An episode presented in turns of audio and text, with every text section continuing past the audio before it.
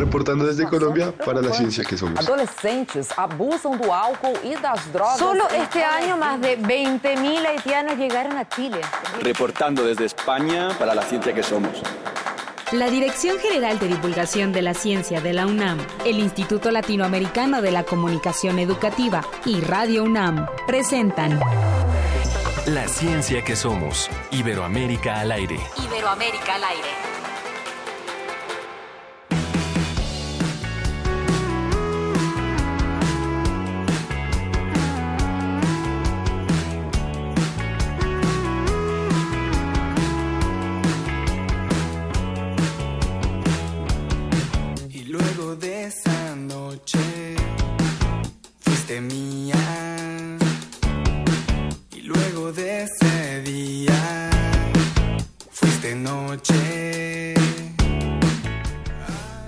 Tal? Muy, muy buenos días, muchas gracias como siempre por sumarse con nosotros a la ciencia que somos. Hoy arrancamos con música venezolana, este grupo pop venezolano o Kills, que es una agrupación de pop rock independiente, que ya estuvieron en México, por cierto, y que han tenido éxito en diferentes países de Latinoamérica, de manera que a, lo largo de este programa vamos a estar escuchando a O'Kills, que eh, es este grupo nacido tal cual en Caracas, Venezuela. Y le damos la bienvenida, Sofía, ¿cómo Hola, estás? hola Ángel, buenos días a todos, buenos días a todos los que nos escuchan. Hoy tenemos un programa muy emocionante. Pues sí, y como siempre les queremos invitar a que hagan con nosotros este espacio. Les recordamos, por supuesto, que estamos transmitiendo a través de Radio UNAM, a través del 96.1 en frecuencia modulada, con retransmisión el próximo domingo, el domingo a las 9.30 de la mañana, a través de amplitud modulada. Y también eh, le invitamos a que participe con nosotros en las redes sociales, por supuesto en Facebook, La Ciencia que Somos, y en Twitter también en arroba ciencia que somos. Siempre es muy importante para nosotros el que participen con Y nosotros. también recuerden que vamos a estar manejando el hashtag en nuestras redes sociales. El día de hoy va a ser Apocalipsis será por No. agua. Apocalipsis, la apoca- apocalipsis será por agua. Sí, sí, muy sí, bien, porque uno de los temas de hoy será del agua. muy bien.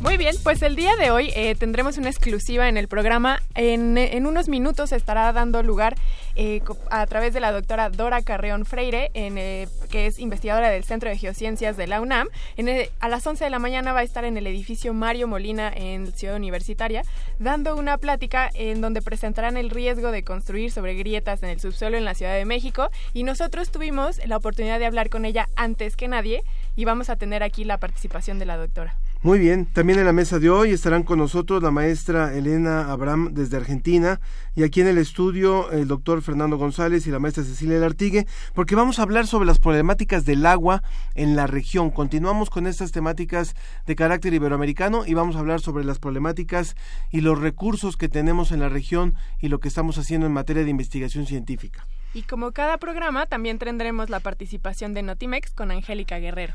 Y bueno, una semana, una semana con noticias muy interesantes, una que definitivamente movió eh, a todos los amantes de, la- de la de la astronomía y a todos los que los profesionales de la astronomía que es la observación de la fusión de dos estrellas. Bueno, pues México también ha participado en este grupo de más de mil investigadores a nivel internacional y tenemos a uno de ellos ya aquí en el estudio para conversar sobre esto. Y finalmente, bueno, para cerrar con este tema sobre eh, las grietas en el subsuelo de la Ciudad de México, nos vamos a enlazar con Edwin, que anda por allá en Ciudad Universitaria y que nos va a hablar justamente de esto, del mapa de las fracturas en el suelo en la Ciudad de México. Bueno, pues arrancamos, arrancamos ya la ciencia que somos y nos vamos con Notimex, vamos al reporte de nuestra compañera Angélica Guerrero que está eh, lista para darnos el reporte de Notimex. Notimex en la ciencia. Notimex en la ciencia. Angélica, ¿cómo estás? Ángel, Sofía, buenos días. Buenos Un gusto días. saludarlos. ¿Cómo están? Igualmente, muy bien aquí. Tuvimos un, un tema la semana pasada que causó mucho, mucho interés y creo que nos quieres ampliar un poco esta información. Es Claro el caso de este brasier que puede detectar eh, el cáncer de mama y bueno, ayer fue un día importante de, de celebración y de promoción de este cuidado. Adelante, por favor, Angélica. es, sigo a lo largo de todo el mes y les comento eh, las dudas que tenía el auditorio. La semana pasada les hablaba que salió a la venta en México el brasier inteligente llamado EVA, una creación de un estudiante del TEC de Monterrey que gracias a diversos apoyos pasó de ser de un prototipo a un producto. Se trata de copas con sensores que una vez que tienen contacto con la piel, miden la temperatura y el comportamiento de la sangre para después enviar señales a una aplicación en cualquier dispositivo inteligente. En caso de encontrar datos eh, anormales, llámese quistes o tumores, envía una alerta al usuario a través de la aplicación donde sugiere llevar la información con su médico. Solo se coloca por espacio de, de una hora a la semana. Para una primera fase salieron a la venta 5.000 unidades con el precio de 120 dólar- dólares, poco más de 2.000 pesos mexicanos. Y se puede adquirir en la plataforma evabra.mx, instituciones públicas. Y de hecho uno de los varios socios estratégicos de este proyecto es el Instituto Mexicano de Seguro Social y se planea que lleguen a los hospitales en un promedio de dos años. El creador, el joven de 19 años, Julián Ríos, que ahora tiene una empresa, planea lanzarlo en otras naciones, donde por el momento es un prototipo y donde continúa en la espera de permisos y apoyos de manufactura. Pero para 2018 ya podría estar a la venta en España, Colombia, China e incluso Estados Unidos. Bueno, y cambiando de tema, eh, como saben, esta semana se dio a conocer un, un hecho sin precedentes y pues se los voy a contar, les voy a dar el contexto, que ustedes tendrán una, una mayor. Como recordarán, el Premio Nobel de Física 2017 fue entregado hace unos días a los estadouni- estadounidenses Barry Barish y Kip así como al alemán Rainer Weiss por haber contribuido a la detección de ondas gravitacionales en el espacio exterior. ¿Pero qué son las ondas gravitacionales? Son temblores en el espacio-tiempo que viajan a la velocidad de la luz. Lo que se había descubierto es que las ondas gravitacionales eran provocadas por la fusión de dos hoyos negros 30 veces más grandes que el Sol cada uno. Eh, sin embargo, el lunes pasado los científicos en todo el mundo anunciaron que en agosto de este año se, le- se lograron detectar ondas gravitacionales, pero esta vez provocadas por la fusión de dos estrellas de neutrones. ¿Y ahora qué son las estrellas de neutrones? Son cenizas estelares que concentran 1.4 veces la masa del Sol. Otro descubrimiento sin precedentes. Para la detección de estos fenómenos ha sido fundamental el proyecto LIGO, por sus siglas en inglés, pero con la colaboración y aportación de telescopios y observatorios de la comunidad internacional. México participa con el liderazgo del Instituto de Astronomía de la UNAM con los investigadores Alan Watson y William Lee. Este último que nos explicó que además de haberse detectado las zonas gravitacionales por la fusión de dos estrellas de neutrones, también se logró captar algo por primera vez. Vamos a escucharlo. El 17 de agosto, LIGO observó la señal de ondas gravitacionales y de manera casi simultánea, con un retraso de un par de segundos solamente, un satélite que se llama Fermi, que opera la NASA y que observa en rayos X y rayos gamma, también observó lo que llamamos un destello de rayos gamma de una región en el cielo.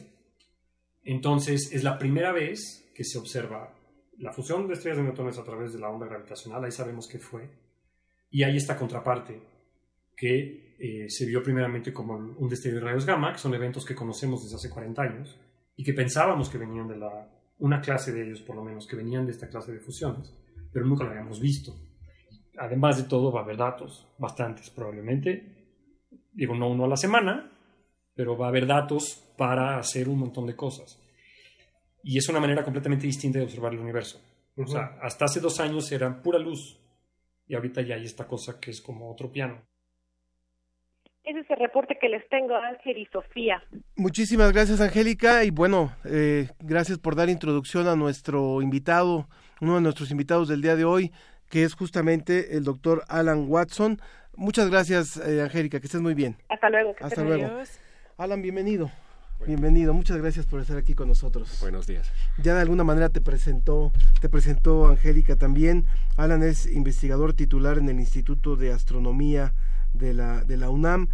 Eh, está en México desde hace 20 años Sí, y, es, aproximadamente. y es además un ejemplo de cómo la ciencia no tiene fronteras y cómo para, para investigadores, tú eres inglés, Sí, sí. así que para investigadores de otros países también es interesante estar en países como México colaborando en equipos y eh, en, un trabajo interdisciplinario que, que ayuda a que la ciencia avance. Finalmente, los, eh, a veces cuando se habla de esto de la fuga de cerebros, eh, a mí me cuesta mucho trabajo porque creo que también recibimos cerebros. El, flujo va en, ambas direcciones. Exacto. El equipo, equipo en que yo participo tenemos mexicanos en México, italianos en Italia, pero también tenemos ingleses aquí en México, yo tenemos italianos en los Estados Unidos y tenemos holandeses en Inglaterra. Hay un, un montón de gente trabajando por todo el mundo, algunos en los países en que nacieron y otros por razones profesionales. Hay un telescopio en un país que ellos tienen interés en usar, han ido a otros países para trabajar. Y sí, es algo muy enriquecedor en la astronomía y en la ciencia en general. Y en el caso de México, eh, nosotros aportamos con el Observatorio Astronómico Nacional. Cuéntanos un poco de lo que hizo México en, en este sentido? Bueno, en el Observatorio uh, Astronómico Nacional está en la Sierra de San Pedro Mártir, en Baja California. Y aquí tenemos varios telescopios que durante los años hemos desarrollado para que cuando hay una explosión de este tipo, como la, la um, Angélica mencionó, um, estamos listos para observarlo. Desafortunadamente, esta explosión ocurrió en el hemisferio sur entonces, aunque intentamos observarlo desde San Pedro, créeme, lo intentamos. ya, sabían, ya sabían que Sí, era demasiado al sur y demasiado al oeste y no podemos verlo con nuestros propios telescopios. Pero parte de lo que hacemos es trabajamos en este gran equipo de, con otros científicos internacionales que tienen acceso a otros telescopios. ¿Casi 1500? ¿Es, es correcto? Bueno, hay varias colaboraciones. El, nuestro grupo eh, pequeño es de como 20, ¿ok? Y trabajamos muy intensivamente. Pero toda la colaboración, hay aproximadamente 3.000 astrónomos en todo el mundo participando de alguna manera u otra en, en este. Sí, de hecho, ay, perdóneme. De hecho, el, el, artículo en, que publican en 2016 con LIGO son tres hojas de autores. Sí.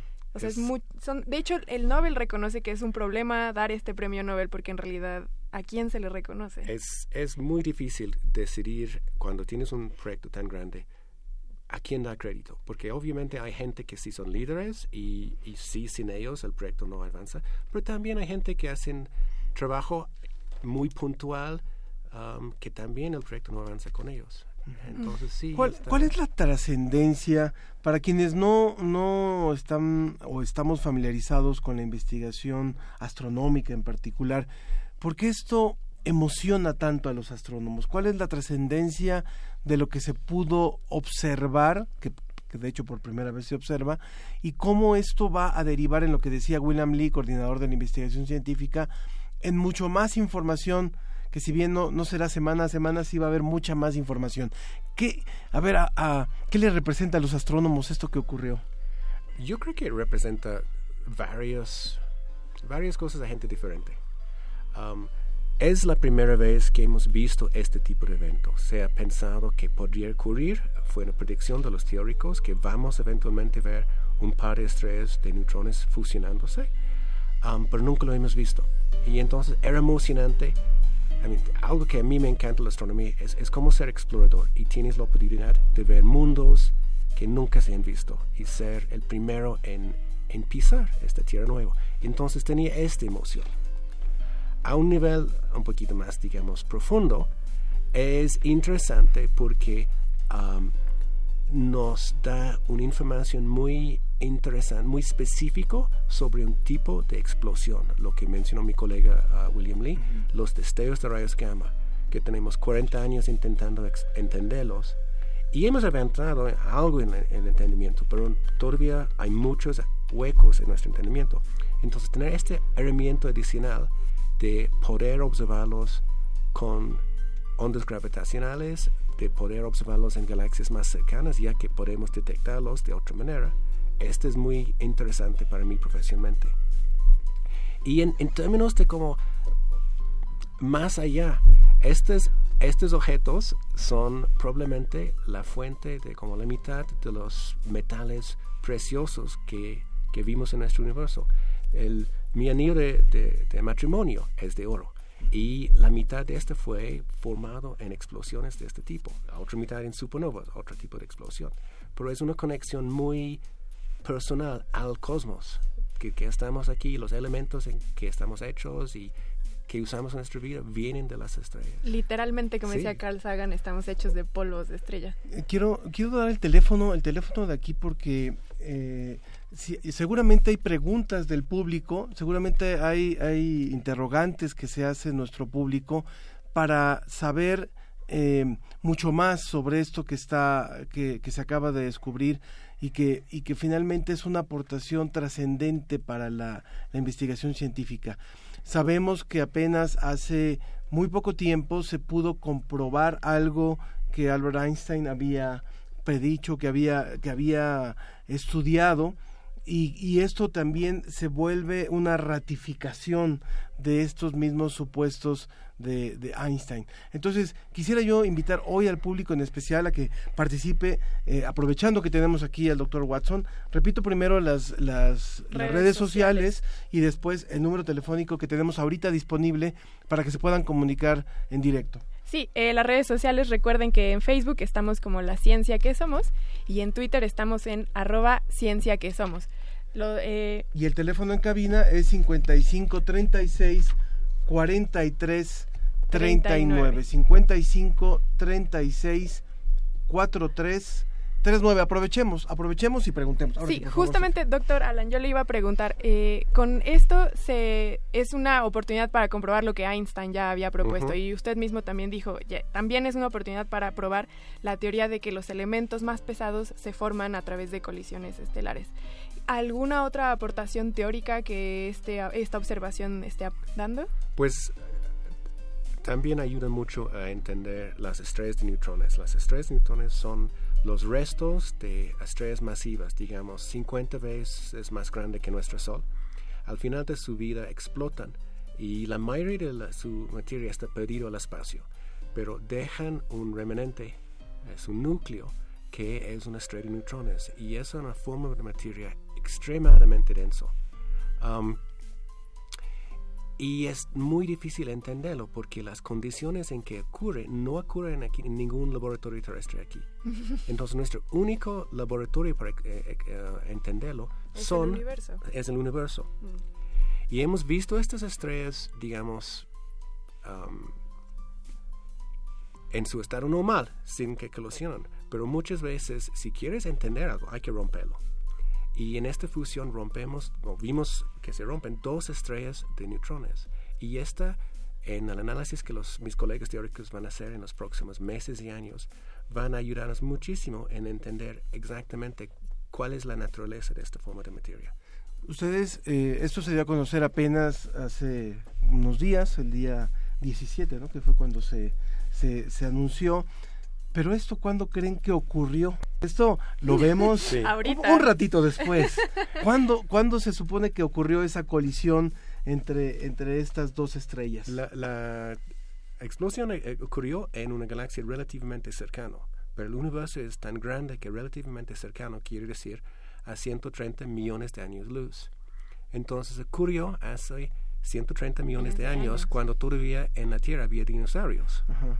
Um, Y ahí estaba ocurriendo esa explosión, esa, esa colisión que apenas pudimos ver. Sí, la, la luz tardó tanto en llegar a la Tierra. A mí ahorita justo que lo decían me, me- me salió esta, esta duda. ¿Cómo es que ustedes sabían que ya iba a llegar la información? ¿Cómo lo sabían? O sea, más bien estaban esperando a que llegara en algún momento. Bueno, ¿Por las predicciones teóricas o...? Pues a ver si entiendo tu pregunta. Ajá. ¿Este evento en particular o que iba a ocurrir Exacto, eventos este de este tipo? evento, no, este evento en particular. Lo que pasó es, eh, fue detectado por la primera vez eh, eh, por los observatorios de ondas gravitacionales LIGO y Virgo. Ajá. Y ellos observan todo el cielo. Entonces no, tenían no, no son como un telescopio que tienes que apuntar a una zona espe- específica del cielo. Ellos observan todo el hemisferio norte y todo el hemisferio sur. Ok. Luego fue detectado por un satélite que se llama Fermi. Fermi detecta rayos gamma, que son Ujú. ondas electromagnéticas muy energéticas. ¿Qué fue con lo que constataron esta observación? Sí. um, y Fermi también observa, es un satélite, entonces no puede observar todo el cielo porque la, la Tierra tapa, Claro. pero todo el cielo que no está tapado por la Tierra está observado por Fermi. Ok. Y entonces eran muy importantes estas dos observaciones de Gamma. de no, de rayos gamma y sí de ondas gravitacionales para ubicarlo primero en, en la primera instancia. Luego lo, fue ubicado a una zona de como 10 grados por 10 grados en el cielo. Y esta es una zona muy grande, hay muchísimas galaxias ahí y no sabes en cuál galaxia explotó. Entonces muchos telescopios en el hemisferio sur empezaron a rastrear esta zona hasta que detectaron una nueva fuente, una nueva estrella. No era una estrella, era la explosión. Y así sabemos dónde está. Perfecto. Y por último, eh, doctor Watson, ¿cuál, ¿cuál fue en específico, ahora sí, la colaboración de los investigadores de la UNAM? Right. Como mencioné, no podemos observarlo con nuestros propios telescopios, pero lo que hicimos fue trabajamos nuestro- con nuestros colegas de obtener teles- ah, observaciones con telescopios en Chile, con el telescopio espacial Hubble y también con ah, como el hermano del telescopio espacial Hubble que se llama Chandra, que observa en rayos X.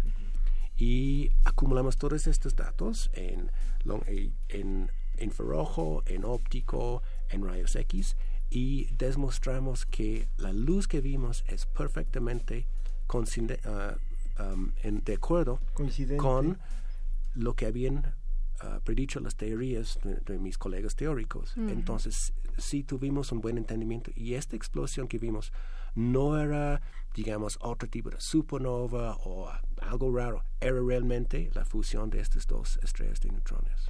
Ahora entiendo nuevamente lo que, lo que dice Pepe Franco, que, que es astrónomo y que eh, fue director del Instituto de Astronomía, que dice que la astronomía es una de las actividades más apasionantes que se pueden hacer con la ropa puesta. y creo que cuando, cuando pasan estas cosas uno entiende por qué la- a, a los astrónomos, a los pocos astrónomos que hay en México, que tenemos solamente alrededor de 200, si mal no, no, no recuerdo, se les ve ahora con una sonrisa de que algo pasó, algo nuevo se sabe y algunos dicen, bueno, este, bueno, tú, tú mismo lo dijiste, después de 30 años de estar en la astronomía, este es uno de los tres hechos más, más apasionantes que te ha tocado. Es, era un evento eh, muy emocionante y nos quedamos casi sin creerlo cuando ocurrió, Mm. porque tenemos tantos años esperándolo. Ah, y sí, estamos muy emocionados también porque da la posibilidad que vamos a ver mucho más de este tipo de explosiones a futuro y vamos a realmente poder estudiarlos y entenderlos bien. Creo que sería fundamental en la ciencia que somos hacer muy pronto un programa sobre astronomía y hablar de la, de la astronomía que se está haciendo en el continente. Es fundamental. México tiene el, el Observatorio Astronómico Nacional en una zona privilegiada que es San. Pedro Mártir, que desde, desde la cual se ve prácticamente eh, hacia el Mar de Cortés y hacia el, hacia el océano. Pero también están los colaboradores, los compañeros chilenos que, que tienen una- unos observatorios fundamentales y que también están todo el tiempo trabajando y hay mucha colaboración este regional entonces yo creo que muy pronto tendremos que, que trabajar el tema de astronomía de, de esta astronomía que además representa muchísimo culturalmente en nuestra región Doctor Alan Watson Forster, investigador titular del Instituto de Astronomía de la UNAM, le agradecemos muchísimo por su participación el día de hoy y por esclarecernos un poco más sobre el hallazgo que hicieron. Pues muchas gracias por invitarme. Muchas gracias. Gracias. Vamos a un poco de música, ya que nos, nos dejó este muy buen sabor de boca. Seguimos escuchando al grupo Okils, Okils, este grupo venezolano. Ahora vamos a otro tema. ¿Cuál va a ser, cuál va a ser la, la pieza? Ahora nos lo dicen. Muy bien. Adelante con Okils. La ciencia que somos. Iberoamérica al aire.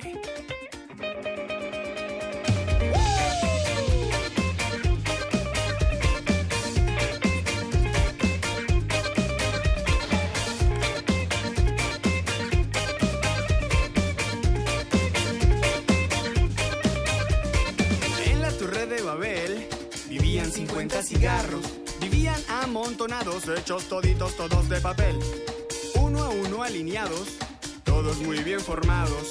El más pequeño era aquel y se llamaba Gabriel.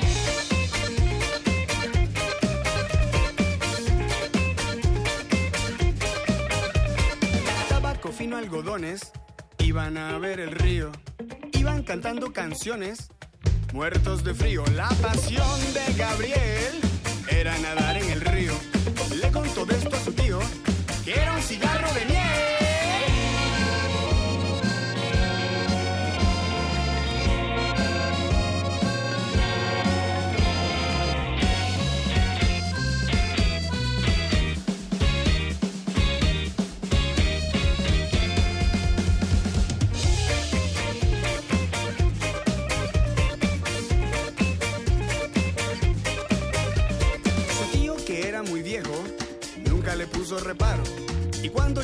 habano, forrado enterito, todo de café, ¿dónde se metió Gabriel? Preguntó inquieto el habano. Se fue con otros cigarros a ver el río correr. No lo puedo creer. Eres muy mal ciudadano,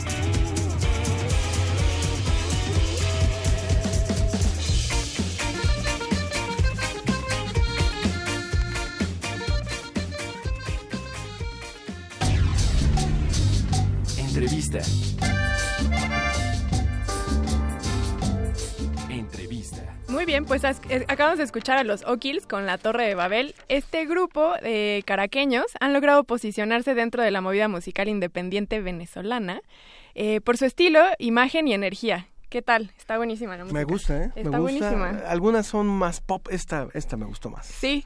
Bueno, y hablando de eh, presentaciones importantes de esta de temas científicos de esta semana, vamos ahora a una entrevista, pues platicamos con la doctora Dora Carrión Freire, quien es investigadora del Centro de Geociencias de la UNAM. Ella, eh, de hecho, está ahorita por iniciar la conferencia de prensa donde va a hablar del mapa de las fracturas en el suelo de la Ciudad de México, y Ángel platicó con ella. Hace unos momentos, así que Vamos. adelante.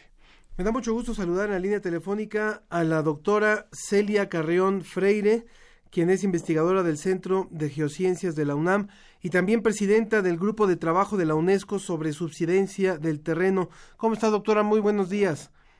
Muy buenos días, Ángel. Muchas gracias por la invitación. Muchísimas gracias por aceptar esta llamada y bueno, nos interesa platicar con usted acerca de estudios que están haciendo, de mapeos que está haciendo la UNAM en torno a fracturas que hay en el suelo de la Ciudad de México.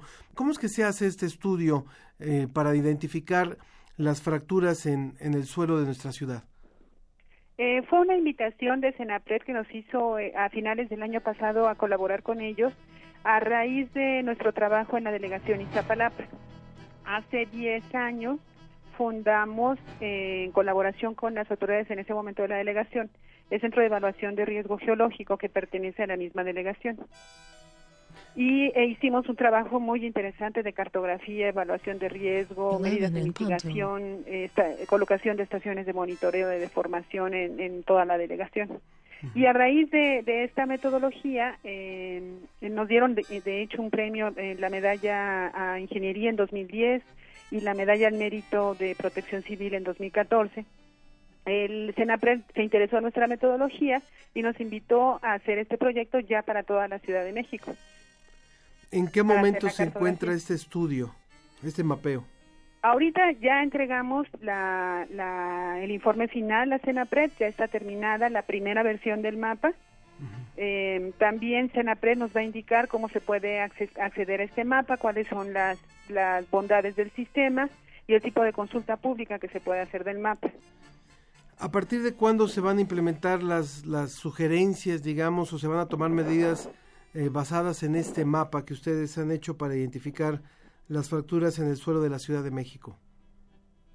Eh, eso sí no le podría contestar yo. Yo espero que eh, sea rápido. Precisamente esa es la idea de hacerlo público y de eh, dar todas las facilidades de acceso en un sistema de información geográfica que funcione en Internet para que cualquier persona que quiera utilizar los datos, que quiera hacer cualquier tipo de zonificación o de evaluación, pueda obtener la información de una manera muy rápida.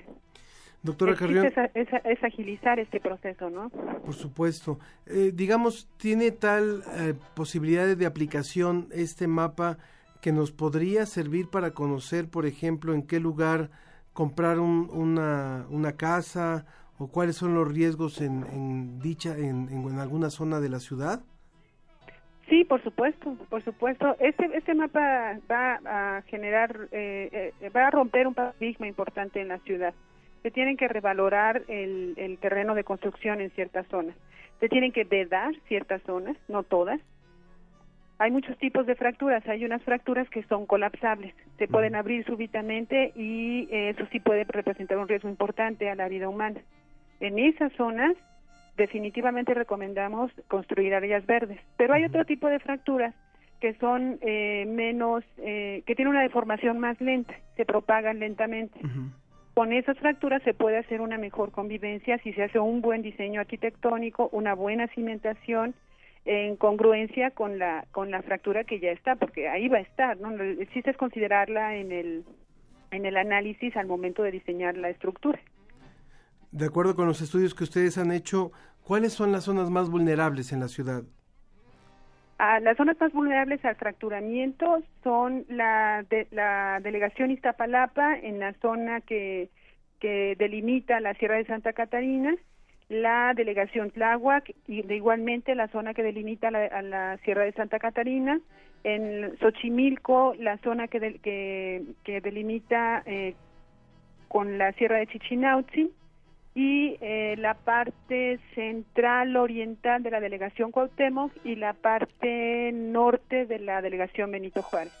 Wow, entonces se han, han podido identificar ya, digamos, puntos estratégicos que en caso de un sismo se vuelven doblemente peligrosos, doblemente riesgosos.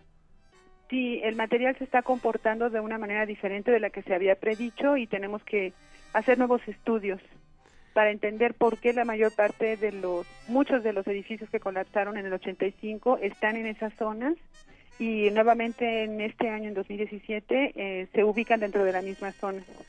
Este, este mapeo que están haciendo ustedes y que han entregado al Centro Nacional de Prevención de Desastres, eh, o que van a, que están presentando ya los resultados eh, de, este, de esta investigación, ¿tiene similares en algún otro país? Sí, desafortunadamente estamos muy atrasados en la Ciudad de México. Estamos todavía en pañales en todo lo que se refiere a caracterización y monitoreo. Eh, eh, tiene una complejidad mucho mayor que cualquier otra ciudad del país, eso hay que decirlo también. Pero requiere mucha inversión en estudios de caracterización y de monitoreo de la deformación de los niveles de agua subterránea para poder entender exactamente cómo se está moviendo el subsuelo y hacia dónde se pueden propagar esas fracturas. Yo creo que eh, la presentación de este mapa también es un llamado a las autoridades para para que echen a andar estos programas de, monitoreo y de estudio del terreno en la Ciudad de México, que es tan valioso, ¿no? Claro. Eh, doctora Celia Carrión, algo que no le hayamos preguntado y que le parezca importante decir. Pues solamente resaltar eso, que tenemos que, considerar que estos mapas son muy dinámicos. Esta es una primera versión, la idea es que se deben de seguir actualizando, está lejos de ser exhaustivo, hay que seguir trabajando, es el trabajo de un año, se puede integrar todavía muchísima información eh, poco a poco si se sigue trabajando en el mapa. Tanto los mapas como el monitoreo de la deformación son esfuerzos que se deben de continuar eh, a, a, mediano y largo plazo. Tenemos que entender que las fracturas ahí están, ahí van a estar, y mientras mejor entendamos cómo se propagan y hacia dónde se propagan y qué tipo de movimientos tienen, mejor podemos considerar ese peligro para el diseño de, diseño de la infraestructura en la ciudad. Este mapa que ustedes están presentando, digamos, una persona del, del auditorio que nos está escuchando, ¿lo podrá consultar y lo podrá entender con facilidad? Sí, porque va a ser un mapa eh, en, la, en la plataforma de Google Maps. Lo único que tiene es acceder a la, a la dirección, a la URL, y desplazarse, acercarse y alejarse del mapa. Las fracturas están cartografiadas a un nivel de detalle muy importante. En el mapa que estamos presentando a los medios no se nota mucho porque es una figura muy pequeña, pero en cuanto se acerquen a buscar, por ejemplo, su casa, su colonia, van a ver exactamente por dónde cartografiamos esa fractura en la zona que les interese. Entonces, este lo podrán buscar dentro de Google Maps y eh, cómo se, cómo, bajo qué nombre. Senapred nos va a indicar cuál será la dirección de, del URL. Eh, en principio es en el Atlas de Riesgos Nacional, que está a cargo del Senapred. Muy bien, ahí se podrá encontrar este mapa de fracturas en el suelo, así se llama, mapa de fracturas en el suelo de la Ciudad de México, o de principio es, es la información que va a ofrecer, ¿no? Sí, bueno, vamos a presentar también unos análisis que llevamos a cabo como parte del mismo proyecto, que es el índice de vulnerabilidad del suelo a fracturarse. Porque las fracturas es una, el mapa de fracturas es una de las herramientas, pero existen otras variables que se deben de considerar, como el- la, la explotación de agua subterránea, como la pendiente del terreno, si existe un contacto de, de materiales entre los sedimentos del lago y las estructuras volcánicas, es decir, hay muchas otras variables que se deben considerar. Entonces, nosotros integramos todas estas variables y formulamos estos índices de vulnerabilidad física del medio a fracturarse. Doctora, muchas gracias, Doracelia Carrión Freire, que haya aceptado esta conversación con la ciencia que somos para poder hablar sobre este trabajo realizado por la UNAM y que va a ser de mucha utilidad para quienes habitamos en la Ciudad de México y eh, de un gran material de consulta. Que tengan muy, buen- muy buenos días. Sí, muchísimas gracias.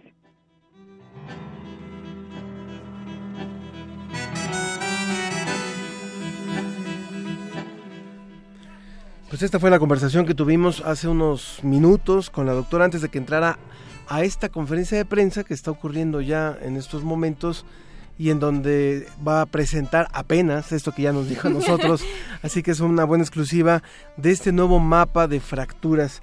Y creo que, no sé, eh, Sofi, eh, ayer justamente tuvimos también una, una mesa de discusión a la que llamamos más ciencia, menos desastres donde me queda muy claro que hay, hay un avance cuando hablamos de, de lo que ocurrió en 1985, 19 de septiembre, y 2017, 19 de septiembre. Hay un avance importante en materia de investigación, Por supuesto. pero falta mucho todavía. Sí. Falta mucha infraestructura, falta Mm. mucho mucho estudio y mucha decisión política, ¿no? Por supuesto, hay que combinar todas las partes, pero también era lo que le decía, de lo que decía la doctora, a pesar de que ya se tenía una descripción más o menos de lo que era el suelo, las condiciones humanas hacen que este cambie y entonces eso hace que también haya modificaciones en cómo percibimos los desastres naturales. Por supuesto. Ayer justamente en esta, en esta mesa también se habló de la trascendencia que tiene, de la importancia que tiene, por ejemplo, el- la contención psicológica, el trabajar de forma muy organizada. Estuvo por ahí Emilio Álvarez y Casa, Mm. y él hablaba también, y co- con él hablábamos también de esta parte donde en eventos como el que ocurrió en México hace apenas un mes, se desbordó la, La la- ayuda. la la solidaridad, que de repente ahorita ya se enfrió, ¿verdad?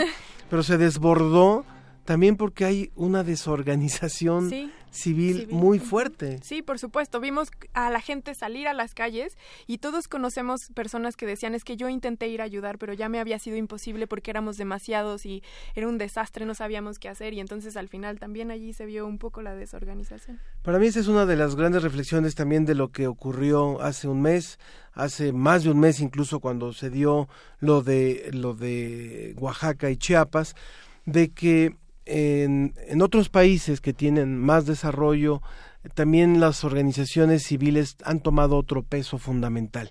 Hay asociaciones para muchas cosas, para el cuidado de animales, para el cuidado de animales callejeros, para, para la atención a personas mayores, pero or- organizaciones civiles que ya previo a una emergencia están conformadas. Entonces, querer responder únicamente a partir de la emergencia nos ocasiona caos. Y creo que esta es una de las grandes, aprovechar, aprovechar eh, este espíritu de solidaridad que tiene el mexicano para realmente canalizarlo a partir de una de una organización previa a los eventos, no posterior, porque posterior ya vimos Ya no que se vuelve Sí, caótico. caótico.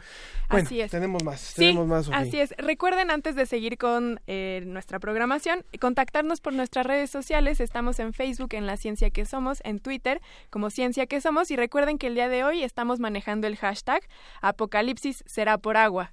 Bien, y también quiero aprovechar para saludar a los que nos están escuchando a través de las diferentes emisoras universitarias a nivel eh, continental, eh, los asociados de la Red de Radios Universitarias de Colombia, Radio Sonora, Radio Tabasco, Radio Delfín, el Radio Universidad del Mar del Plata, que incluso ya nos ha enviado una colaboración, Radio Universitaria del Rosario, Universidad de Pamplona, la emisora virtual católica, Radio Chiapas, Radio Universidad del Bajío, Radio Politécnico también, a todos ellos que que se suman a este esfuerzo que hacemos también con Radio UNAM, pues es fundamental que, que nos que se, que se sumen. se eso, sumen. Es, eso es Sumar increíble. esfuerzos. Muy bueno, bien. pues damos, damos paso a nuestra mesa del día de hoy, damos paso a nuestra, a nuestra primera, a nuestra primera mesa, y por supuesto, esta es la introducción, porque vamos a hablar hoy de agua. Queremos escuchar tu voz. Márcanos a los teléfonos 5536-8989 o 5536-4339. La ciencia que somos. Iberoamérica al aire.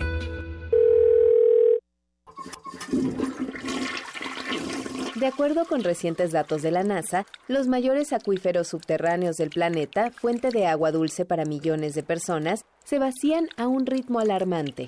El estudio dirigido por Jay Famiglietti midió la pérdida de acuíferos con datos de satélites que detectan las fluctuaciones de la gravedad de la Tierra que es afectada por el peso del agua. Las sutiles variaciones detectadas permitieron calcular los cambios en los niveles de los acuíferos de 2003 a 2013. El equipo encontró que de los 37 acuíferos más grandes del mundo, 21 ya alcanzaron un punto crítico de sustentabilidad, lo que significa que durante los 10 años del estudio se les extrajo más agua de la que pudieron recuperar.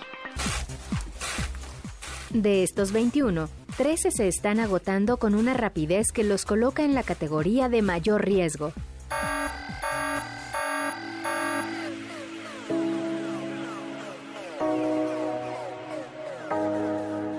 Esto indica un problema antiguo, que probablemente empeorará conforme aumente la dependencia en los acuíferos, pues la mayoría ya no puede abastecer las demandas de la creciente población, la agricultura y de industrias como la minería.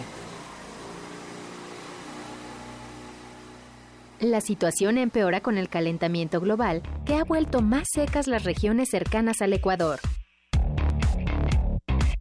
Los acuíferos bajo mayor presión están en regiones pobres y densamente pobladas, como India, Pakistán y África del Norte, en donde la escasez de agua podría provocar inestabilidad social. Los acuíferos suministran 35% del agua utilizada por los humanos en todo el mundo. Un acuífero puede tardar miles de años en llenarse y se recarga lentamente con el agua de lluvias y nevadas.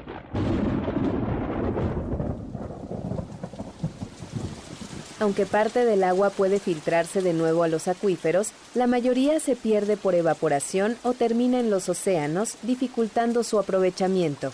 De hecho, un estudio anterior atribuyó casi la mitad del aumento observado en el nivel del mar al agua extraída del subsuelo que tras ser utilizada se descarga en los océanos. Sobre la mesa.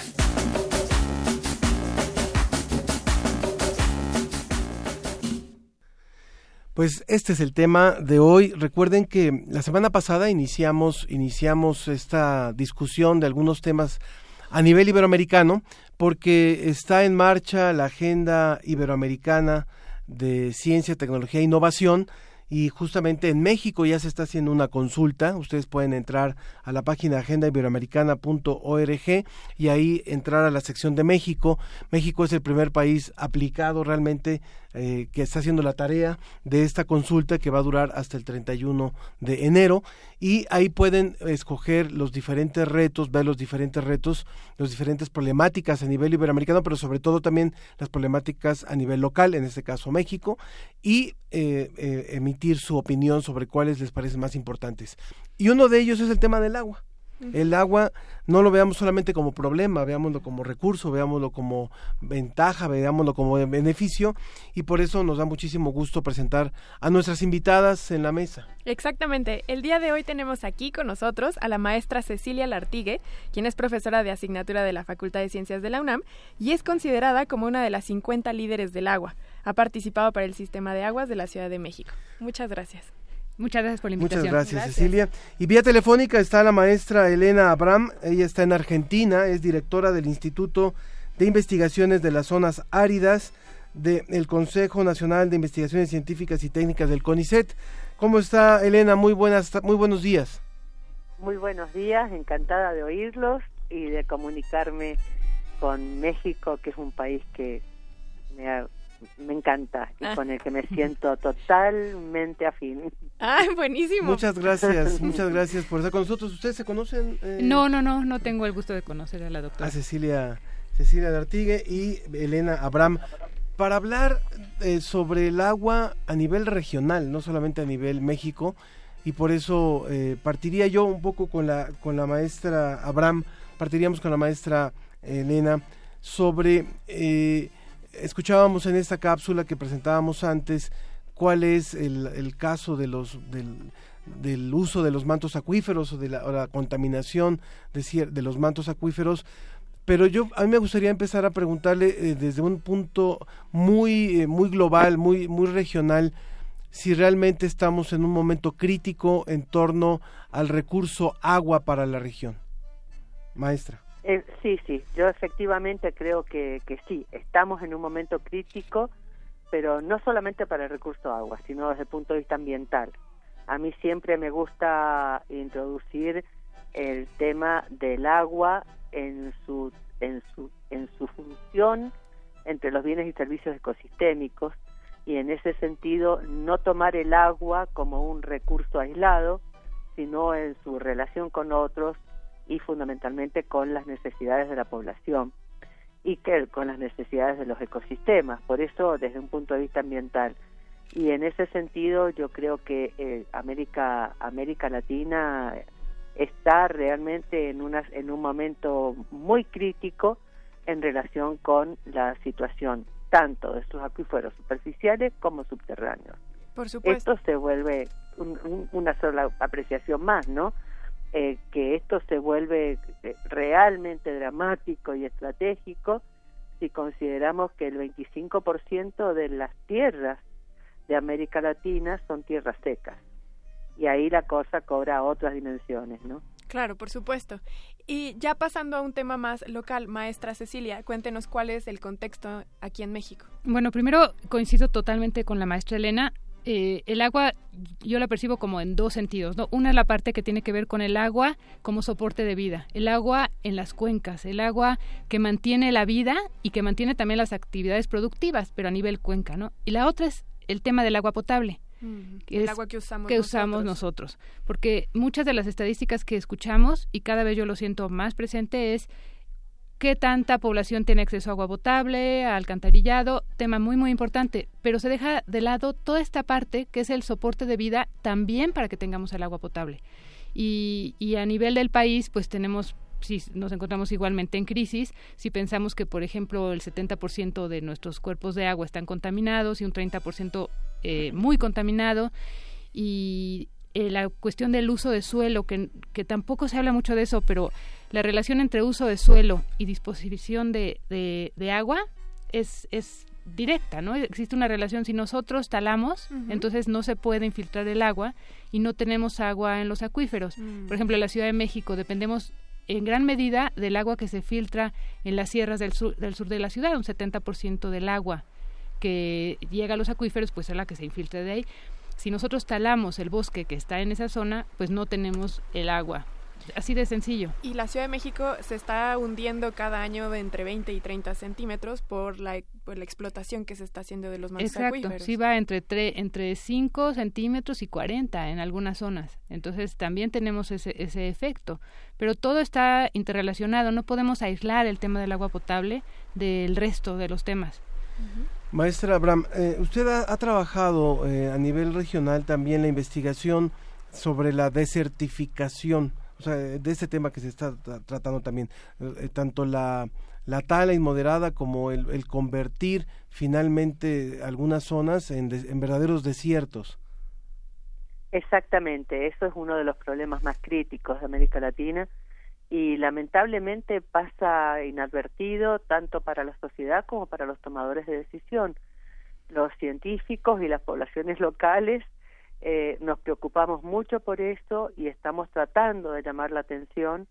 En este momento hay una iniciativa muy interesante que surgió en México en, en es una red de conocimientos que se llama Red RISA y que tiene que ver con todos los actores que tienen algo que decir en torno a la desertificación y, y la componemos o especialistas, pobladores que están trabajando en todas partes de América Latina.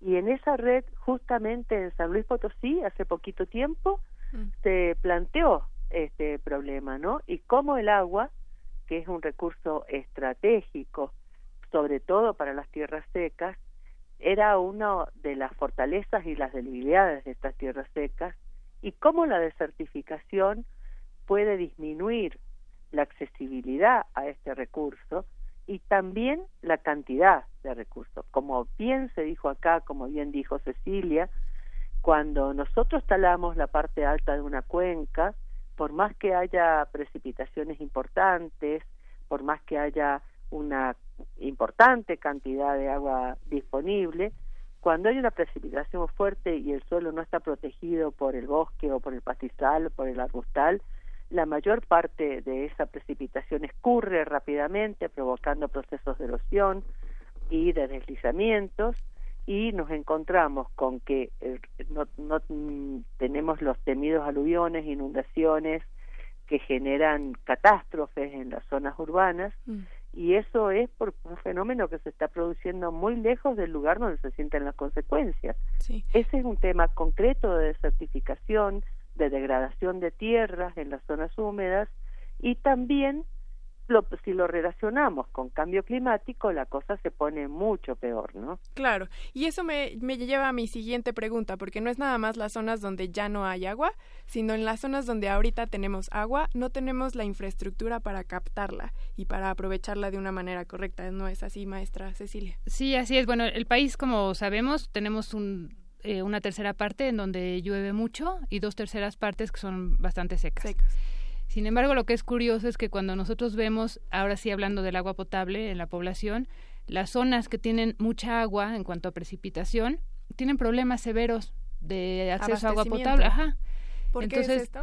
Pues eso ya son problemas de los organismos operadores de agua. Entonces, eh, no forzosamente está relacionado. Y otra cosa interesante es que la mayor parte de nuestras actividades productivas están justamente en las zonas secas. Mm, La Concentran el ganadería, ce- la agricultura. No, no, y, y las ciudades grandes, ¿no? Pensamos Monterrey, la Ciudad de México, no están en las zonas donde hay disponibilidad de agua.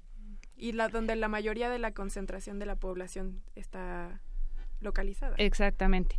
Y la otra parte que preguntabas es como la captación de, de agua de lluvia, ¿no? Sí, la, la captación de agua de lluvia es todo un tema.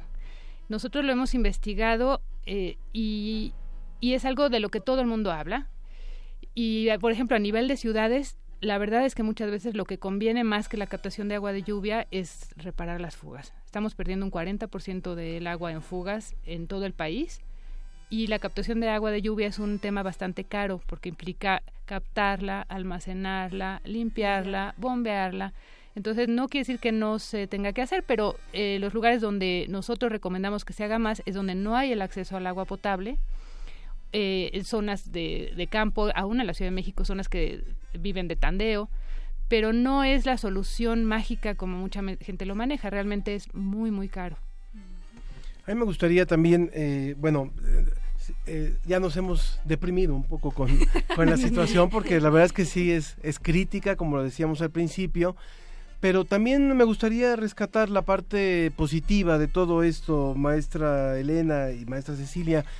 Hay un buen número de investigadores en la región dedicados al trabajo, al estudio del tema del agua, desde eh, la parte de ingeniería que trabaja en, en- evitar el tema de fugas, como el tratamiento de aguas residuales, como eh, la captación de agua de lluvia y su procesamiento, hasta la desalinización del agua del mar, en fin, eh, ¿cuál, es, ¿cuál es el empuje que tiene en este momento en nuestra región la investigación sobre agua?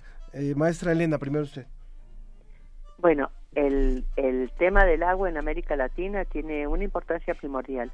Hay varios foros internacionales del agua, está, el, está la, la red mundial de organizaciones relacionadas con el agua y es un tema prioritario en todos los consejos de investigaciones científicas.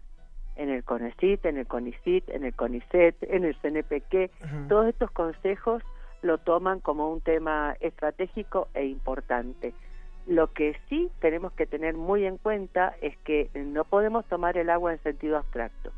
Siempre el agua está unida a un territorio, a unas condiciones ambientales naturales y a un, a un tipo, un perfil de población y a un modelo de desarrollo. Y a una cultura también, ¿no? Y a una cultura, por supuesto. Somos una sociedad... Y bueno, a unos a unos conocimientos tradicionales que son fundamentales para poder utilizar este recurso de una manera racional.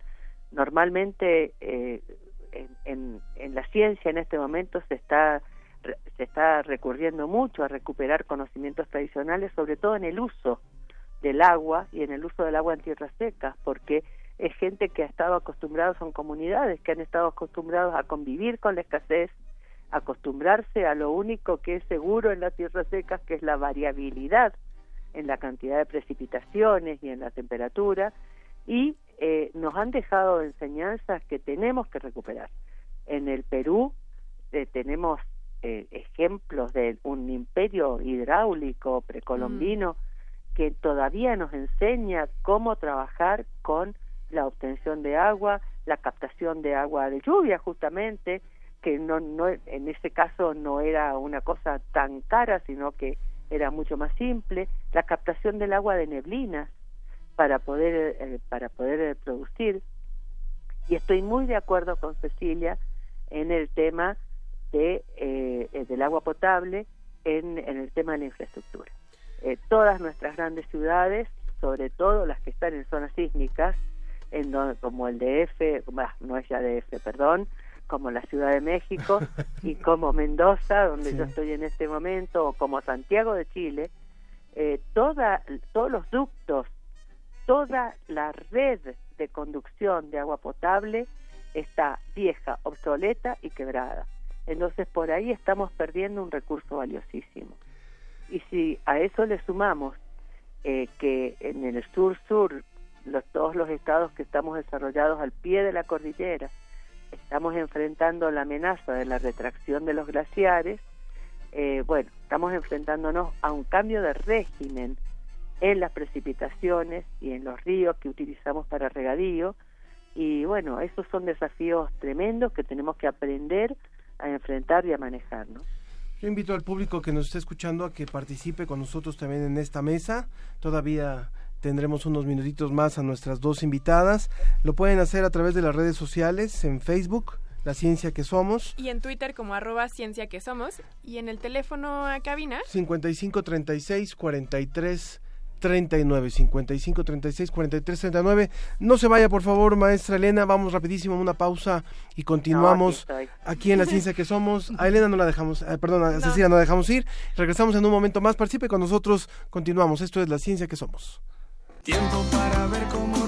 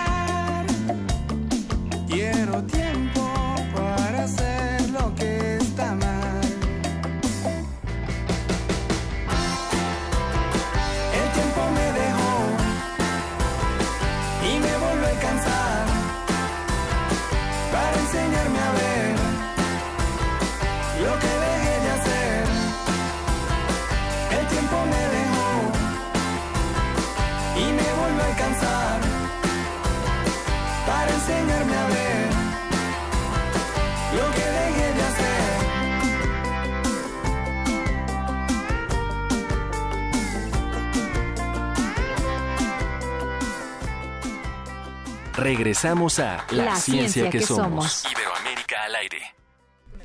Continuamos, continuamos en la ciencia que somos. Estábamos escuchando a este grupo venezolano, O'Kills. O'Kills. ¿Les, ha gustado? ¿Les ha gustado la música? Sería interesante que el público también ¿eh? nos dijera, porque luego nos dicen que, que nada más escogemos de 50 para arriba y bueno, ahora le dimos, le dimos gusto a los chavos que también nos escuchan en este, en este programa. Les saludamos a todos, saludamos también por supuesto a nuestros amigos de la UFPS, que es una estación en Colombia, que ellos también están transmitiendo la ciencia que somos, no la habíamos mencionado. Y recuerdo que estamos en esta mesa, en esta mesa sobre el tema del agua a propósito de la Agenda Ciudadana de Ciencia, Tecnología e Innovación. Recuerde participar entrando a agendaiberoamericana.org. La maestra Elena Abram, que se encuentra en Mendoza, Argentina, por allá ya han de ser como la una y media de la tarde, ¿verdad, maestra?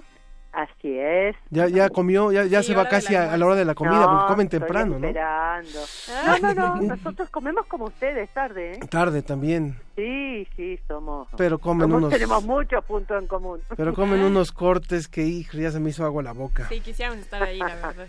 Y, unos, y un buen alfajor. Y la maestra Cecilia Lartigue, también eh, ella profesora de, de, la Facultad de Ciencias de la UNAM y parte del equipo de Pumagua también en, en México. Déjame, Ángel, antes de que continúes, perdóname, recordarles a la audiencia que nos escriban en el hashtag apocalipsis será por agua, porque literalmente estamos casi casi viviendo un apocalipsis. ¿Y será cierto eso? ¿Será, será cierto a nuestras invitadas que, que esto de la guerra, de las guerras del agua, sí son una posibilidad o ya las estamos incluso experimentando? Pues yo sí siento que hay ya, bueno, no yo siento, más bien hay muchos conflictos que son por agua. Mm. O sea, de hecho se dice que todo esto que ocurre en Siria empezó por un conflicto por agua y en, eh, tenemos conflictos con, con, el río Bravo, hay conflictos entre los estados y, y, así es en el...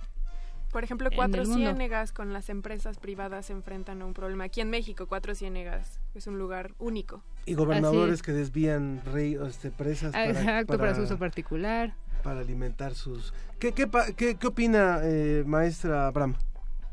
Yo coincido totalmente. El caso de Cuatro Ciénegas lo conozco, especialmente porque lo hemos tratado en la red RISA y eh, sería realmente un crimen para la humanidad que eso desapareciera por competencias en el uso del suelo con, con privados y con y con mineras, ¿no? El tema de la de, las de los distintos usos que se plantean para un recurso que no es infinito, porque el agua en el planeta se recicla, eh, me parece muy importante.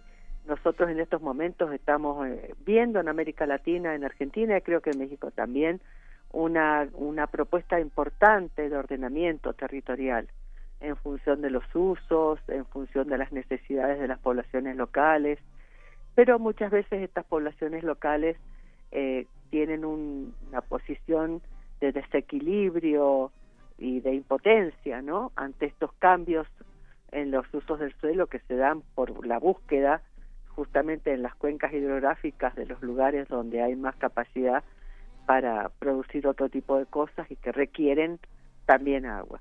La competencia por el uso del agua en las, en las tierras es fundamental y esa competencia lamentablemente siempre hay algunos que ganan y hay algunos que pierden. Y los que pierden siempre son los que están en una situación de desigualdad, ¿no? Algunos de los eh, radioescuchas que hoy nos están sintonizando son jóvenes, son estudiantes, ya hay algunos incluso que se están comunicando con nosotros y, y algunos a lo mejor no, no les hemos dicho en esta conversación cuáles son los especialistas que estudian el agua. O sea, hay, hay un, aguólogos? ¿O cuáles son las disciplinas que realmente están vinculadas? Y creo que tú nos puedes hablar de esto, Cecilia, al menos en el caso de México. ¿Cuáles son las instituciones y cuáles son las diferentes disciplinas que participan en esto? Bueno, en instituciones académicas hay proyectos muy interesantes en la UAM, Hay proyectos también muy interesantes en el Politécnico. Por ejemplo, el doctor Mayagoitia tiene un, una asociación, bueno, una institución que es sobre sustentabilidad y tratan el tema del agua. Y en la UNAM se hizo en el 2005 un encuentro en donde se vio que hay 26 dependencias y entidades universitarias que trabajan con el tema del agua. Entonces, la Facultad de Derecho, la Facultad de Economía, evidentemente biología, ecología, ingeniería. O sea, realmente si nos ponemos a pensar, el agua es una disciplina que cruza absolutamente todas, digo, es un tema que cruza todas las disciplinas. Mm. Eh, bueno, los especialistas son, son justamente estos, ¿no? También hay arquitectos que tienen que ver con este tema. Eh, hay en ingeniería pues est- están los hidrólogos, ingenieros eh, hidráulicos, también algunos especialistas en hidrología. Eh, en biología hay desde la biología terrestre que, que se mete en los temas del agua, pero también existe la hidrobiología que tiene que ver ya con más bien como ecosistemas acuáticos. Entonces es como una, es muy muy amplio la, la cantidad de, de disciplinas que tienen que ver con el agua. De hecho, todas tienen que ver con el Claro, agua. sí, claro. Y hacen falta más. más Y hacen, fal- hacen falta muchos, muchos estudiantes que, que entren en este tema. Quizás a veces tenemos este problema de que todo lo pintamos de tal manera tan catastrofista que la gente ya ni se quiere acercar al tema. Sí, nos da miedo pensar siquiera que va a suceder eso. O sea que ya no hay nada que hacer. Eso es lo que la gente siente. Entonces ya para qué hago si realmente está todo perdido. Y claro que hay muchas cosas que hacer. Era, era justamente lo que le iba a preguntar ahorita. Antes de hacer mi pregunta, eh, en Twitter nos escribe arroba limón Nos escribe diciendo que la iniciativa de Isla Urbana precisamente plantea la recolección de agua de lluvia accesible y sustentable. Y mi pregunta va en ese sentido. Nosotros, como ciudadanos, ¿qué podemos hacer para apoyar en esta iniciativa o en cualquier iniciativa que sea relacionada con el buen uso del agua? Bueno, bueno, primero con Isla Urbana nosotros tenemos bastante, hemos tenido proyectos. Ellos hacen cosas muy interesantes que justamente es captación de agua de lluvia y principalmente lo están haciendo en viviendas de bajos recursos en donde tienen el agua por tandeo, tienen poco acceso a la red, ahí, ahí conviene mucho. ¿Qué podemos hacer? Bueno, hay una, es nuestra responsabilidad en casa. O sea, realmente no podemos seguir pensando que el problema es de otros. Tenemos que hacer acciones solamente las más importantes, las que tienen más impacto dentro del hogar. La regadera. La regadera, la lavadora con carga llena, el jardín, regarlo tempranito o en la noche y con poca agua y de preferencia vegetación que no requiera, que es- le baste el agua de lluvia, fugas. Y bueno, excusados y regaderas, las dos cosas, ¿no?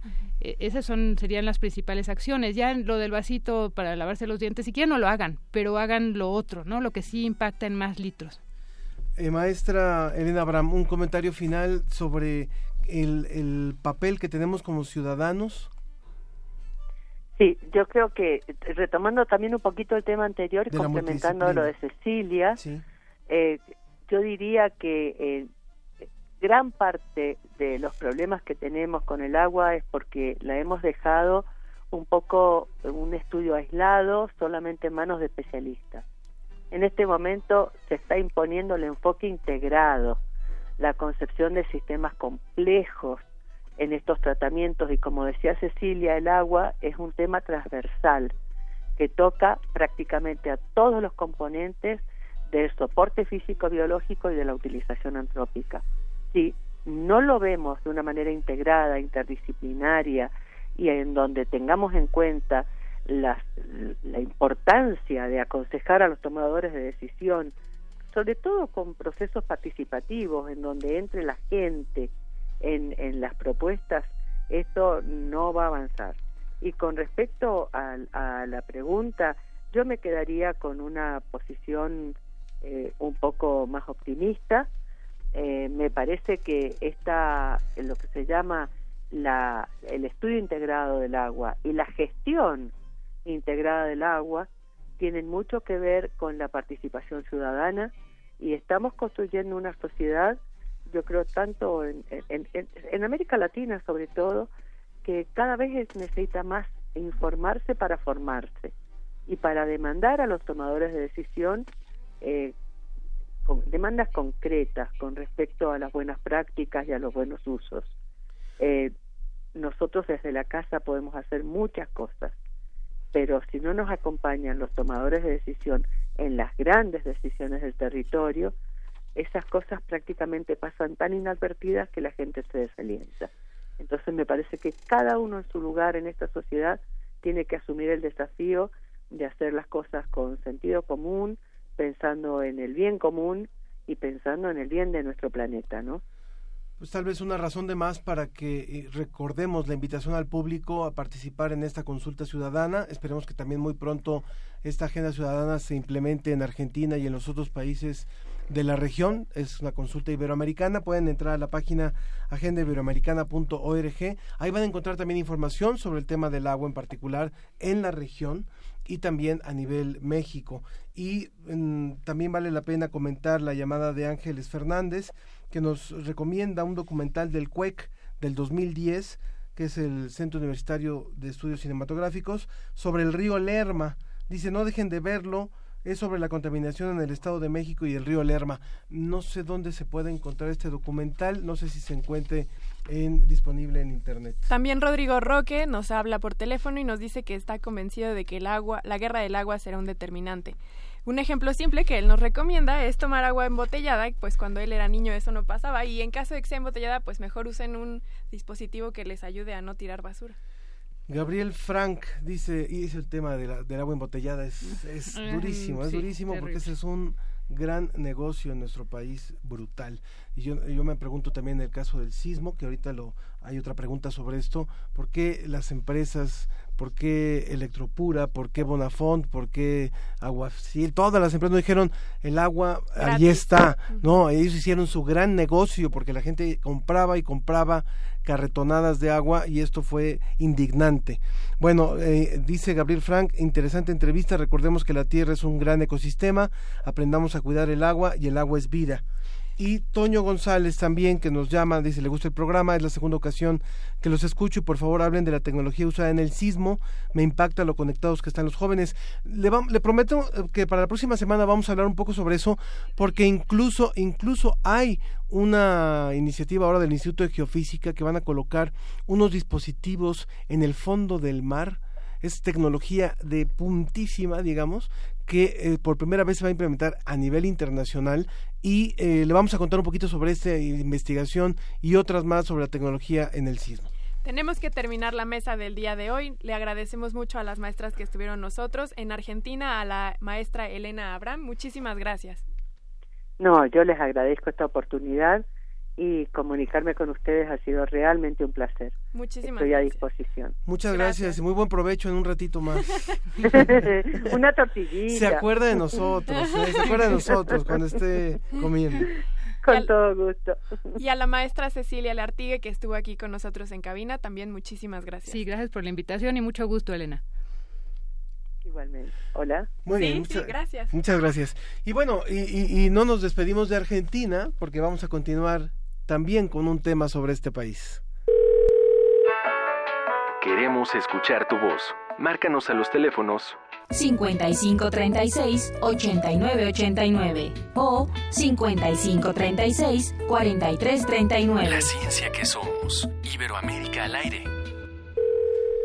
Hoy sí nos acercamos mucho más a este país maravilloso que es Argentina porque resulta que la Universidad de Mar del Plata también está transmitiendo la ciencia que somos y ya está colaborando con nosotros, de manera que Julio Macías, que conduce un programa allá, nos ha enviado una entrevista que hizo a una joven investigadora que fue ganadora de un reconocimiento por parte de MIT a investigadores menores de 35 años.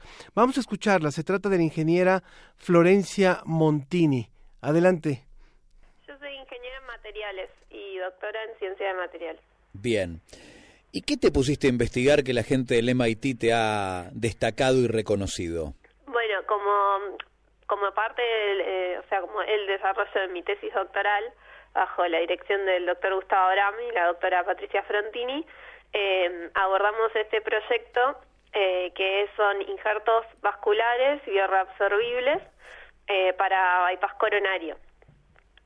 Eh, entonces, lo que buscamos solucionar nosotros es eh, eh, una problemática que hay y que sigue existiendo hoy en día, eh, que es que al momento de, que las personas sufren infartos coronarios, eh, el- los injertos que existen en la actualidad para, para el reemplazo y poder eh, eh,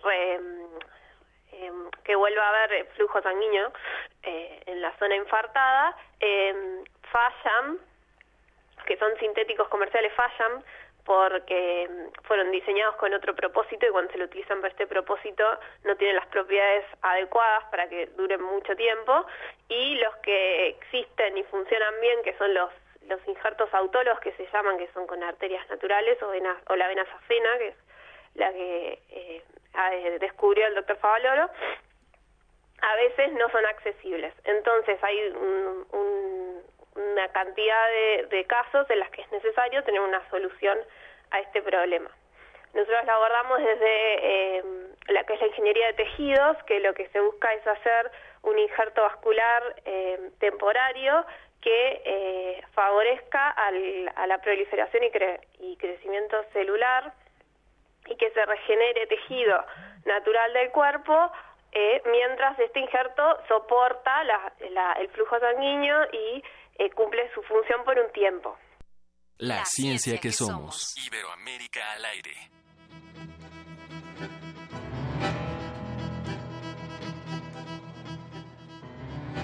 Hey, ¿cómo estás?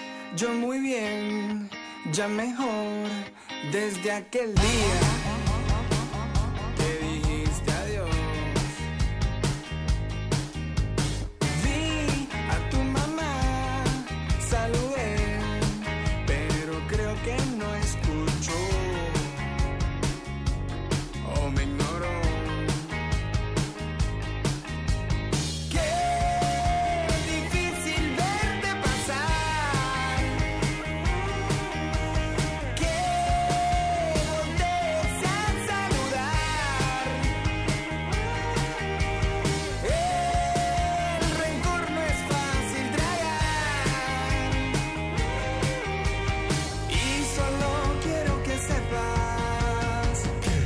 deseo lo mejor,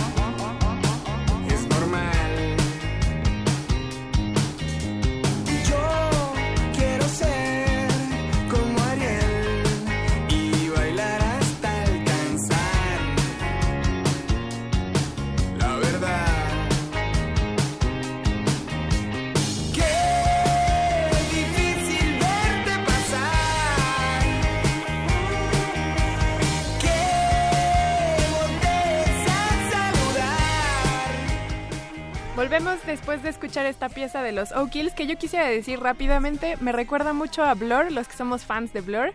eh, la canción de Coffee and TV, este video tan famoso de la lechita bailando, me recordó. Bueno, este grupo venezolano, caraqueño, que estamos presentando en la ciencia que somos. Y bueno, interesante, por supuesto, la investigación de esta chica investigadora de Argentina, reconocida por MIT. Ella se llama Florencia Montini. Y bueno, finalmente los injertos que ella ha diseñado como ingeniera es, son injertos que imitan las propiedades que tiene el cuerpo, propiedades naturales que tiene el cuerpo y que podrían revolucionar ni más ni menos que el bypass. Sí, sí, no, cualquier eh, material nuevo que pueda hacer ayudarnos en el cuerpo para mejorar nuestra salud está padrísimo. Y que reduzca a lo mejor el, el riesgo de estas grandes cirugías, como las que se llaman a corazón abierto, que todavía se suelen hacer y que ante las cuales algunas ya se han podido resolver, por ejemplo, con cateterismos, pero otras siguen siendo necesarias estas, estas grandes cirugías. Si estos materiales logran eh, eh, simplemente evitar que tenga que abrirse el cuerpo, como se abre todavía para ciertas operaciones, sería un gran avance. O los famosos rechazos, que luego nuestro cuerpo rechaza lo que le metemos, aunque sea benéfico para nuestra salud, entonces, Muy bien. buenísimo. Al principio del programa justo le presentamos y le hablamos de este mapa de fracturas que se está presentando en estos momentos en una conferencia de prensa en el Centro Mario Molina y hasta allá está nuestro colaborador Edwin. Edwin Ramos está por allá en el edificio. ¿Cómo estás, Edwin? Hola, ¿qué tal? Ángel, Sofía, Ángel, ¿cómo están? Muy buenos días todavía. Buenos Aquí días. Nos encontramos a las afueras del centro Mario Molina, donde hace precisamente unos minutos se dio la conferencia de prensa del mapa que usted menciona, el mapa de fracturas en el suelo de la CDMX, con la presencia de distintos investigadores. Sobresale, por supuesto, la doctora Dora Carrión Freire, quien es parte del Centro de Geociencias de esta máxima casa de estudios, así como la responsable del proyecto por la UNAM, en la cual, bueno, se dieron detalles que el público podrá conocer. Eh, ¿De qué se habló? Bueno, bien, se habló del aspecto geográfico, así como de las fallas geológicas y de las fracturas que imperan en la Ciudad de México a raíz de hace un mes, casi un día, del sismo del 19 de septiembre. Cabe destacar también que los investigadores durante esta ponencia dieron algunas recomendaciones para los habitantes de la cuenca de México. La primera de ellas, bueno, es reconocer que el territorio mexicano se encuentra en una zona de alta actividad tectónica y por lo tanto está expuesta a sismos. La segunda que es necesario identificar, estudiar y documentar los fallamientos que aparecieron en la cuenca por medio de un trabajo interdisciplinario en el que se espera que participen de manera coordinada geofísicos para tener los datos de profundidad de las grietas y fallas y de este modo comprender los fenómenos que se realizan en tercera dimensión. La tercera de ellas, eh, elaborar programas de desarrollo urbano que se basen, entre otras cosas, en los datos que se encuentran en los atlas de riesgos con el objetivo de llevar a cabo una planeación urbana que procure una buena calidad de vida, sin poner en riesgo la vida de la población actual y la de sus futuras generaciones. Y por último, revisar los procesos constructivos para adecuarlos a las condiciones de la región. Cabe destacar, a eh, Sofía Ángel, que hay una página de internet donde pueden consultar la población todo esto que les acabo de comentar. Se las digo, es www.atlasnacionaldelosdesastres.gov.mx se la repito para que los anoten, www.atlasnacionaldedesastres.gov.mx. Este es mi reporte desde aquí, desde el sur de la Ciudad de México. Saludos para nuestro auditorio. Muchas gracias Edwin, gracias por esta información.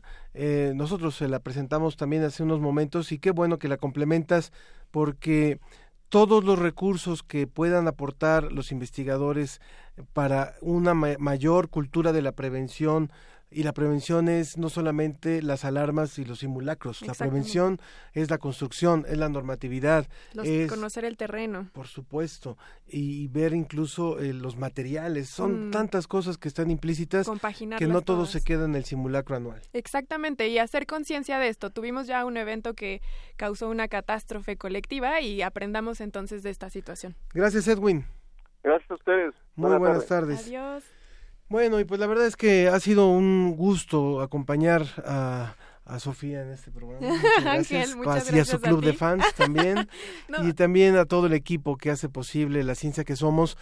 Es muy importante comentarles que ya más estaciones, estamos, estamos, estamos negociando con más estaciones de Iberoamérica, sobre todo de Latinoamérica, que se sumen a este esfuerzo, que colaboren, no solamente que transmitan el programa, sino que también nos puedan enviar materiales como este que acabamos de presentar de la Universidad de Mar del Plata, para darle crédito y darle reconocimiento a los miles y miles de investigadores, de técnicos, que participan en la construcción del conocimiento y en la construcción de la ciencia día con día.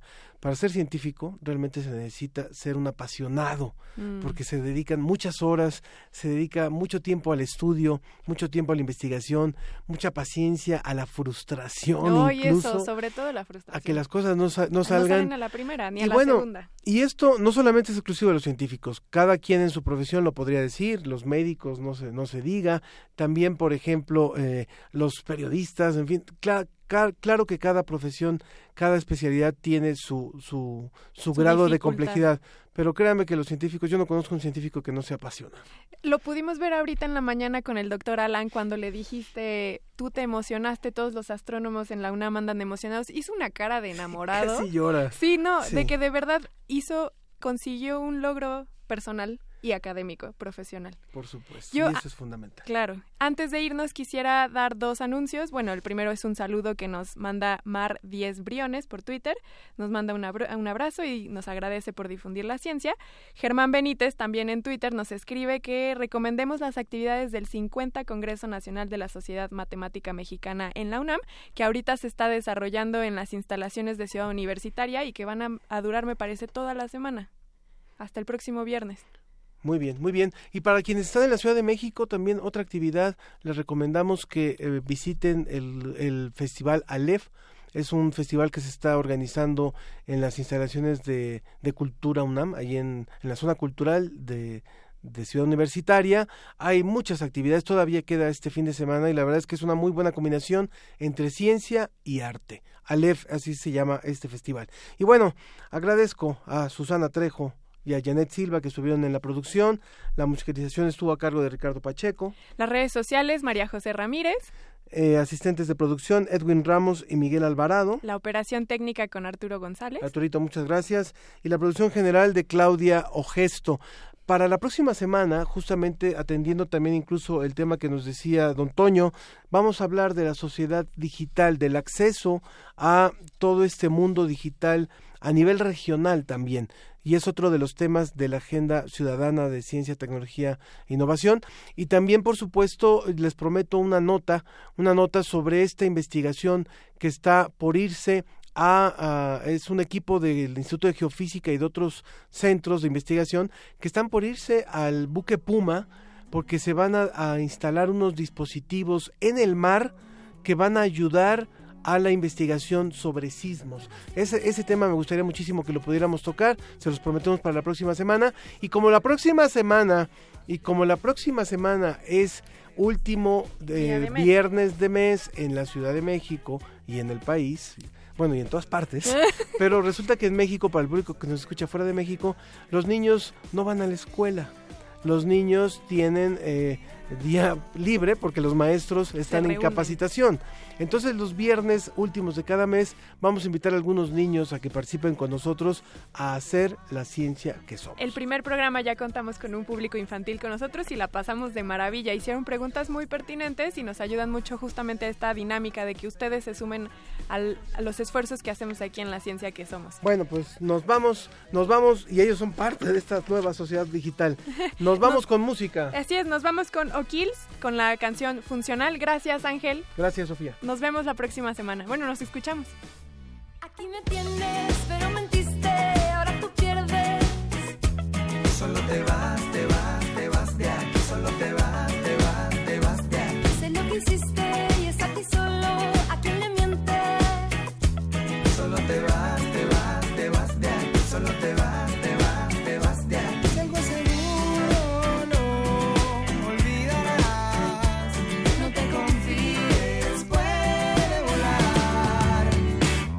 Pero te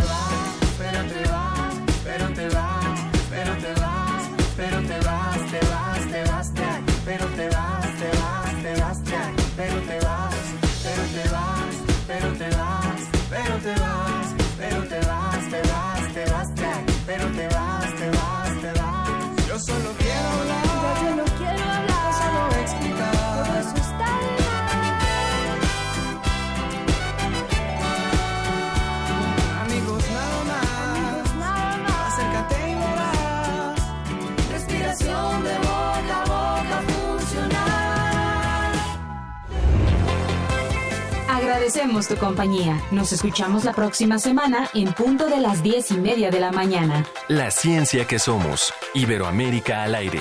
Una producción de la Dirección General de Divulgación de la Ciencia de la UNAM, el Instituto Latinoamericano de la Comunicación Educativa y Radio UNAM.